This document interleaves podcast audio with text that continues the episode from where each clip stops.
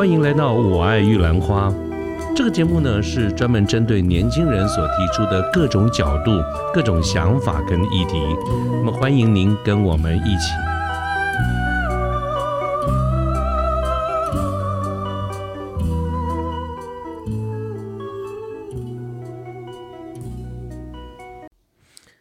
呃，各位好，我是卢天记。现在是民国一百一十二年的七月二十四号星期一的上午啊，我现在人在板桥，窗外看起来真是阳光普照，风和日丽，一点都不像是气象说这一两天台风要来的这种景象哈。可是我偏偏明天又要开始出差两天了，所以非常希望这个出差的时候这个台风不要造成太多的这个困扰哈。好，那我今天呢是怀着一个其实是蛮忐忑的这个心情来录制这一期的这个节目啊，原因。无他，其实就是自己觉得蛮惭愧的。我们的节目录制到现在哈，已已经三年多一点了哈。今最近出现了第二次的这种大规模的断更啊，就是我们这个更新啊，节目的更新断了哈。而且这一次呢，这个断更超过两个月，所以我把它归在我们在这个节目三年来的这个历史里面的一个重大事件啊。但它不是第一次啊，这个说来更惭愧了。我记得记得第一次的这个断更是出现在去年的年底，那一次呢，足足断了三个月，差不多有一个季度，我看了一下记录哈。所以这两次的这个断更啊，都是嗯，都都不小啊。其实对一个我呃自认是一个长期承诺的一个 podcaster 来看，它其实是很不体面，也很不 OK 的哈。所以今天这个节目呢，我想就会就面对这件事情哈，来跟各位做一个报告，做一个说明啊。那事情是这样子的哈，就是前几天呢，我接到一位朋友传过来的一个私讯啊，这个朋友是多年的好友，那他目前人在美国工作啊，住在美国也在美国工作，那么他传了一个私讯来给我问了一下，他就说，哎，你是不是大概大概意思是就是说，哎，你是不是最近很忙啊？呃，因为他发现我们这个节目怎么搞的，好久没有更新了啊。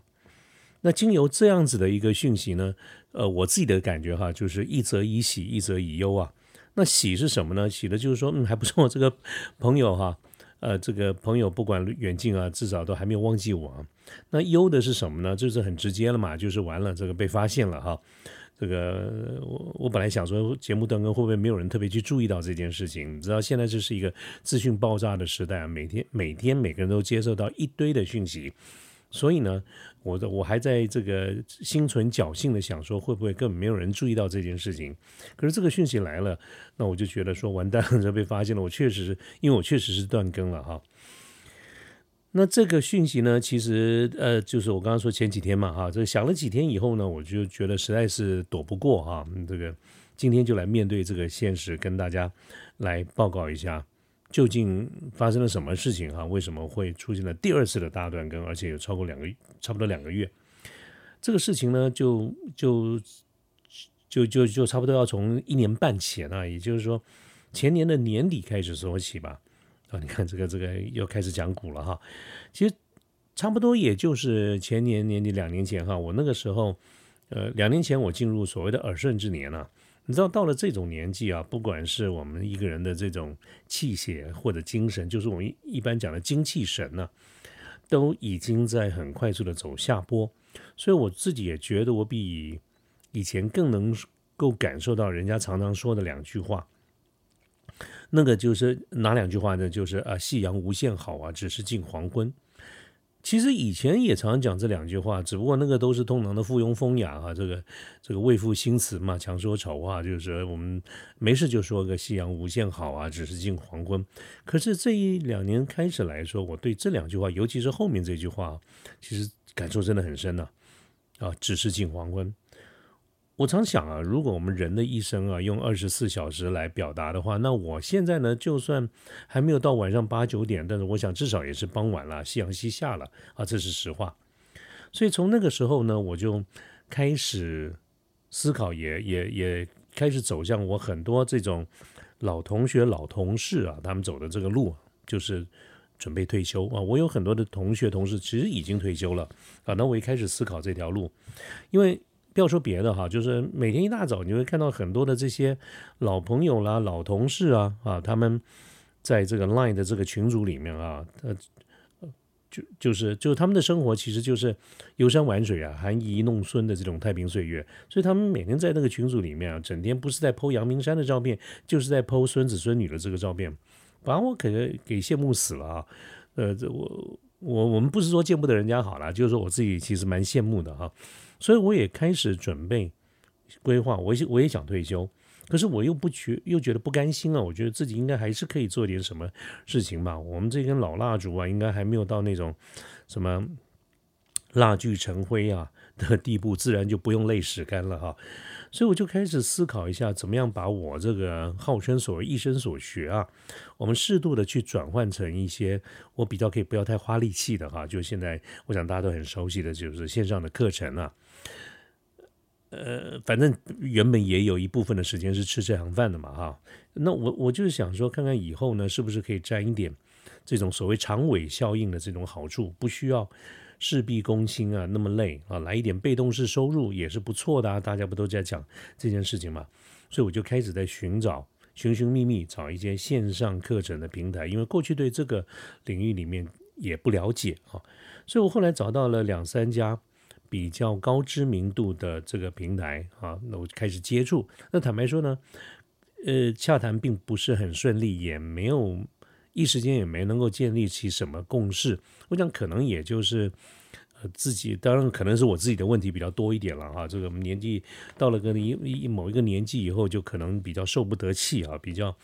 不太不太愿意接受一些呃年轻的时候我们会咬紧牙咬着牙说 OK 的一些事情。所以这个这个事情就搁下来了，反正当时也只是有那样的一个想法，有没有真正去做，那其实也没有什么关系了哈。所以搁下来以后，一个搁了这半年，一直到去年的夏天呢，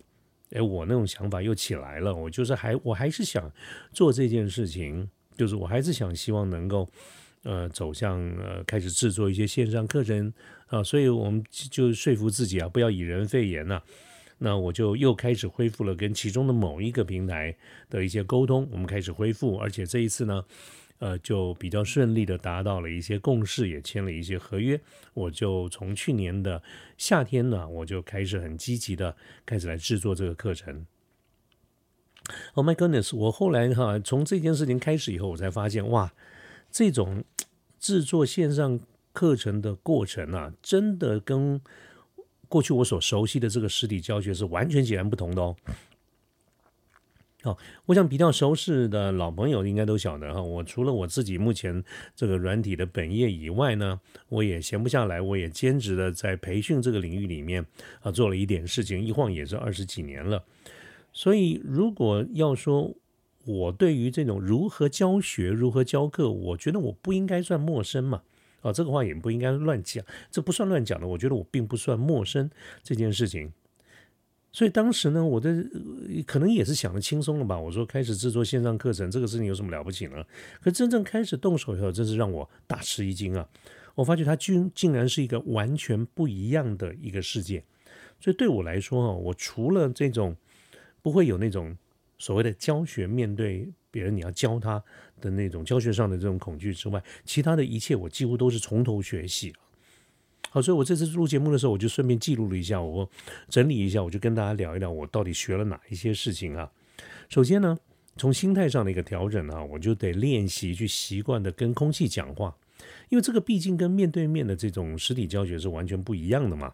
呃，是面对面实体教学，你看得到你在跟谁讲话，那个台下的这个同学、这个学生呢，不管人数多寡都是小事，你至少是看到有人，那你对着他讲话，这个我觉得大呃大家都习惯哈。但是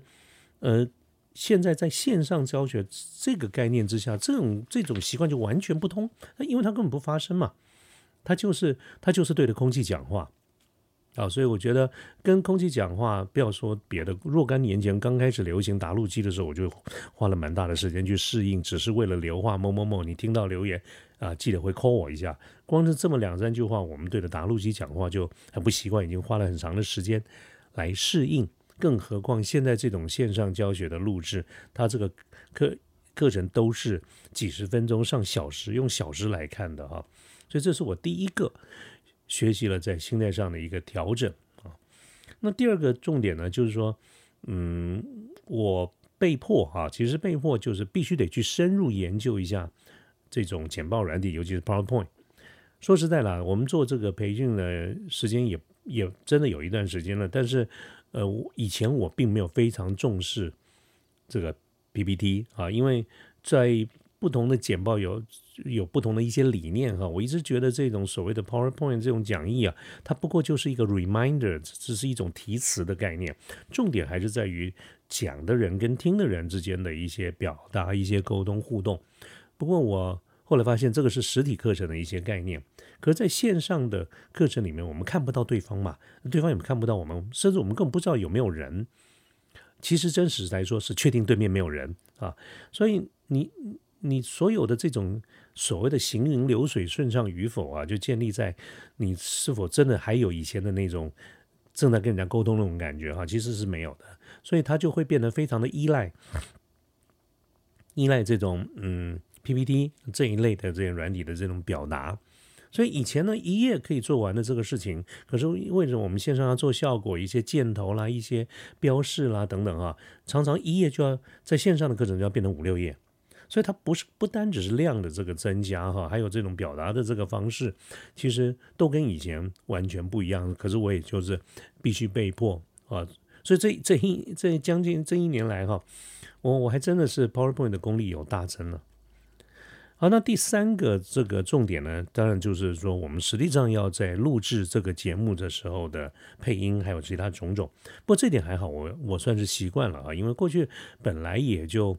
花了很长的时间去做 podcast 的这个节目的制作，所以录音本身来说，我并不讶异啊。尤其是因为已经很习惯了录 podcast 啊，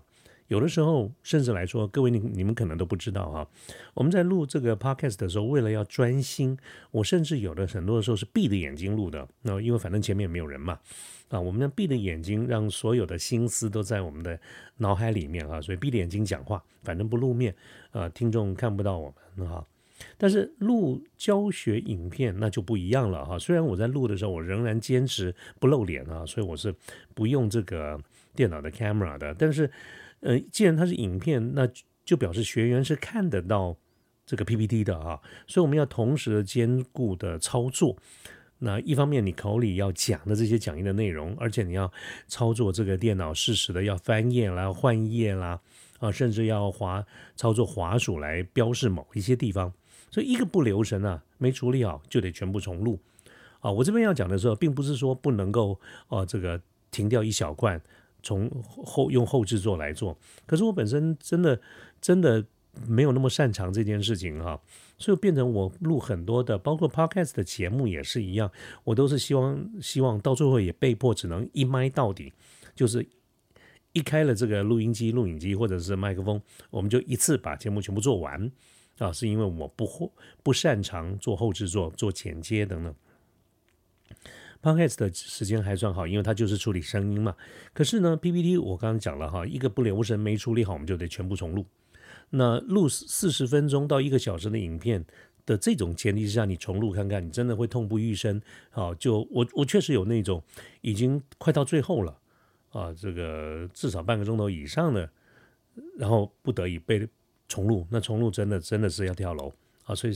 一个不到一小时的这种教学影片啊，常常就会花掉我三四个小时，甚至就是就是半天就去掉了，就没了啊！所以。所以这个以为对于录制这件事情熟悉，其实也没有啊。然后呢，最后还有一点哈，就是实在是很好笑，我居然哈学会了用威力导演啊来剪接影片，我还我还真是付费了啊，我没有去用盗版的啊，我就是这个这个付费去去剪接这些影片，要为什么？是因为。呃，要要配音啊，要配中文字幕，所以我也会，我现在学会怎么样去产生中文的字幕，然后去要要去校稿，然后呢再配字幕，哎，我真的都会了。为什么会这样子？是因为以前呢，这个你如果不自己配，找人家找人家做，那个光是上字幕一个一分钟三十五块，它是论分钟在算的啊，都很贵的。好了，那我刚才讲的这些零零总总啊，其实都是很花心思的哈，所以我从去年夏天以后就开始在做这件事情。那当然，他就花心思，花我很多的时间。呃，我仍然有我平常所谓的主要的一个工作啊，所以所以其实是花很多时间。那嗯，后来就在去年九月初哈，我的这个第一批的这些课程就在我刚才提到的那个平台里面播放。不过因为我我跟这个平台签的是 To B 的这个平台，主要的客群就是针对企业，所以一般大众是看不到的啊。那但一般大众怎么办呢？我在 To C 这个部分，我就去跟我已经合作了二十二年左右的呃老伙伴啊，外贸协会的这个培训中心啊，我去签约，把这些课程就放到他们的线上平台。所以我在 To B、To C 这个部分各有一个配合的单位啊，这个就是去年的这个状况。那接下来我就要讲到重点了哈，就是为什么会发生第一次的断更？我刚才讲在去年的第四季哈，就就断了将近三个月。那是因为，呃，各位听到我刚才这个描述啊，课程的制作的确是花了我大量的心思、心力跟时间，所以在去年啊，就终于到了第四季的时候，我就出现了一些呃操作上的一个困难哈，实际上就是左支右绌啊，忙不过来，所以在那个时间呢，我的选择就是因为线上课程里面是有合约的，是有上架时间计划的，所以我不得已就是做了优这个做了一个。优先顺序的这个选择，所以就造成了当时的这个停更啊，这个是我们刚才讲的第一次，去年的第一次的这个大停更断更了哈。好，那接下来呢，呃，因为要先讲那一次嘛哈，接下来我才能够提到第二次，就是我刚才节目一开始的时候跟各位提到我最近这两个月的这种停摆，它一样。也是跟我正在忙的事情是有关，不过这次的原因就跟去年的是不一样了哈。我们去年谈到的是整个的这个路线的这个转播转变哈，所以呃制作线上课程这件事情啊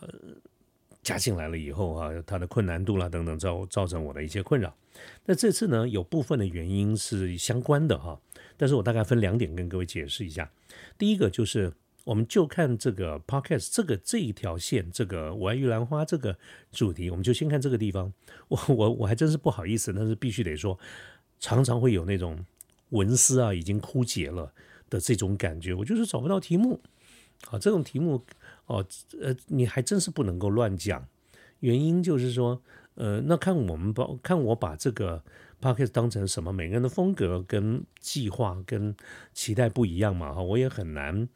呃，这个本人风格的关系，我也很难随便找了一个题目，或者每天在路上看到什么东西，我们就来嬉笑怒骂一下。我没有说这样子不好，很多人也是这条路线，但是每个人的戏路不同嘛，至少它不是我的一个戏路，所以我在做选题目的时候，其实多少会有一些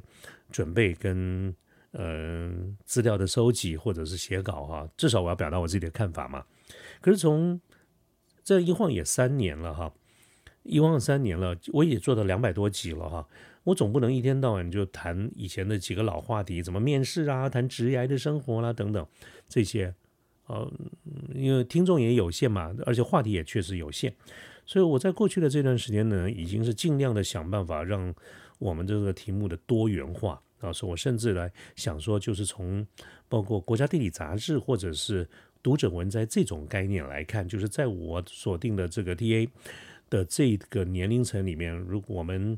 怎么样让自己的知识更广博、广阔、更多元一点哈，所以我就慢慢的就把我的这个平宽呢，就放到谈时事啦、谈产业啦、谈两岸关系啦，呃等等这一些，呃，而且我还经这个过程中，我还发现哈，有一些跟时事，尤其是跟政治有关的这些方面的议题啊，那真是吃力不讨好，好，所以我也曾经犹豫过哈。有的时候会很想讲心里讲的话，但是有的时候呢，我也会想要避开。我确实也发生过，已经录好了，在啊用预约的这个上架时间，我在预这个上架之前把它撤掉了，就是不想去给人惹麻烦哈。嗯，然后我还是做什么事情呢？我们只我们呢，我就开始呢，甚至去找一些竞争品牌。不同就是其他类型竞争品牌的一些节目，都是我非常尊敬的一些知名的这些节目哈。我想是去看他们在想什么，他们在写什么。我希望能够从他们的题目中去找灵感，不是抄袭哦哈。这个这个去找一些灵感，这也是不容易的事情。是因为所谓的参考啊，这个就就跟我们常常讲说智慧财产权。一样哈，他常常走在那个这种边缘。你一个处理不好呢，就变成抄袭啊，这个很容易就变成食人牙慧啊。所以我这样描述，主要的意思就是跟各位表达一下，我其实也是也是会觉得这个题目真的不容易找啊，因为做了两百多集了哈。但但放心了，我会继续努力了哈。那我要讲的是，其实这也就是我为什么越来越佩服这些 YouTuber 哈。我我每天也花了蛮多的时间在看各种的 YouTuber。我记得 YouTube，我记得之前的节目有跟大家提到，我比较想看这种短时间的哈。那我发现很多的 YouTuber 啊，他都是日更或者是一个礼拜至少更新个三四次的哈。是，那这个真是不得了了哈。以前不觉得啊。啊，现在我真的是觉得是太厉害了啊！我以前当观众啊，不觉得，现在我真的是能够体会那种想破脑袋的那种痛苦。更何况，Podcast 节目还算好，我们就坐在家里，坐在一个房间里面录音就好了。那很多的这种 YouTube YouTuber 啊，他们想的题目五花八门，频更新的次数很频繁，而且甚至很多都得向上上山下海。你不要说别的，光是做这种吃播，你。一天呢，给人家介绍这个好吃那个好吃，不要说别的哈，就是说上山下海，呃，这个也日日晒雨淋的，还有交通费嘞，还有你吃东西得花钱呢，啊，这真是不简单哈！我现在讲到这边，我是对他们真的要致敬啊。这是这是一个，那另外呢，第二个原因造成我第二次这很重大的这种断更哈。啊，这个原因就非常重大，也非常的严肃哈，是我相信，因为相信会对我自己的未来的走向会造成一些影深远的影响，那就是趋势。我在做 podcast 一段时间，那这这这时间呢，我自己也觉得，哎，他成绩有一些成绩，但是也不好啊，也不好的原因有很多啊，但是我去观察国外的很多的 podcast 的这个走向。啊，我发现他们国外走向有有很大的一个争议，他们有两条路线，其中有一条路线呢，就是在美国，在很多 podcast 很流行的这个地方，有一派的走法，就是认为，并且极力的主张 podcast 要做 video podcast，也就是说，从过去我们认为 podcast 就是语音 only 哈，就是 audio only，但是呢，这一派的做法是说，一定要同时也去走向影音，也就是说。这种概念，除了我们原先 podcast 的这种概念专注在语音之外，就是要要要也也要有 You YouTube 的这个版本。那么，嗯，我慢慢接受这样的一个想法，所以在前面几个月哈，我就开始在想我们这个这个 podcast 的节目哈，未来怎么走？再加上刚好也逐渐的出现一些瓶颈，在走取材、在选材上面的一些瓶颈啊，所以我就开始思考这样的一个方向。那我想加上影像，可是这个影像有一个困难点，就是过去的这些题目啊，我都是用录音的，所以它不是不可以把它放到 YouTube 上面。事实上，我也是努力做了这个事情，可是因为它没有影像，我自己又很坚持不露脸啊。我们这种偶机上，这个也没有办法走颜值路线哈，所以露脸根根本就是自曝其短，所以呃。我就不知道该怎么办，那所以，我我有尝试做了，就加了一些一页固定不动的这个画面，然后把以前的这个某一些节目，挑选了一些节目，把它变成就这这个转转转很容易了哈，就把它变成一个一个 MP4 的这样子的影片放到 YouTube 上面。但是做了一部分时间以后，我自己都觉得效果不怎么好，就不怎么吸引人啊，因为那个不叫做所谓的。Podcast 的 video 化或者 YouTube 化，那纯粹就是为了要把它加上去，所以我就停了。那我就开始思考了，那该怎么办呢？那另外一种折中的方式啊，是我也打算在兼顾不露脸的前提之下，怎么样让我的呃 YouTube 上面的影片哈，这样我刚刚这样讲，就是说我要我要我打算做 YouTuber 了哈。这但是我不露脸，那那要露什么呢？又不能放一页在上面呢？于是我想到的就是手绘漫画。这个手绘漫画呢，呃，是现在的一个支一个支流哈，它的英文叫叫 whiteboard，就是那个白板 whiteboard animation，就是用类似像这种电脑动画、电脑漫画的方式来取代。哦，我看了一下，我们在在国外有蛮多的，我们在台湾呢有，但是不多的 YouTuber 是这样子做的。我我我这样子想的一个重点，倒不是说做的人多寡哈，我说我其实不通常不太看这个，但是我觉得这种方式还不错啊，因为因为人的这个注意力看这个 video、看动画等等，其实是有吸引力的哈。但是呢，嗯，我又不想露脸啊，所以我就想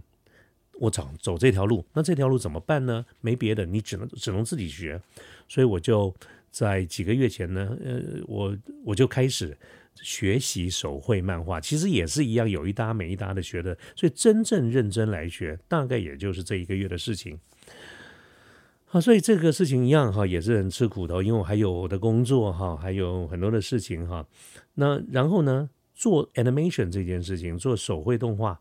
手绘漫画这件事情，我跟大家说一下我的苦头，我碰到的苦头是在哪里呢？一样，他跟我。过去的经验没有办法搭上去，也就是说，我们前面花了两三年的这个时间在做 podcast 这种语音型的这个节目，它所累积的那种知识经验跟处理节目的那种节奏感呢，放在手绘漫画里面不够用，或者没办法用，呃，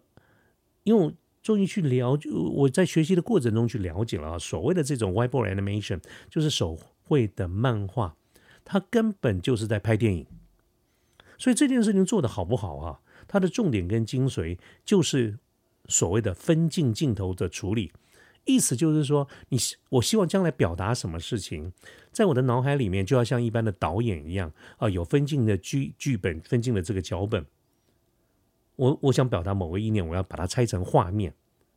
但是过去在做 podcast 的时候，我也不是没有做规划，我事实上有用这个 mind mapping 哈来做架构，我也有的时候也会写稿。但是那这样子一个情况之下，所谓的这种 podcast 的时候，我要表达意念的事前的规划，基本上还是一种文字的形态，它不是一个画面的感觉。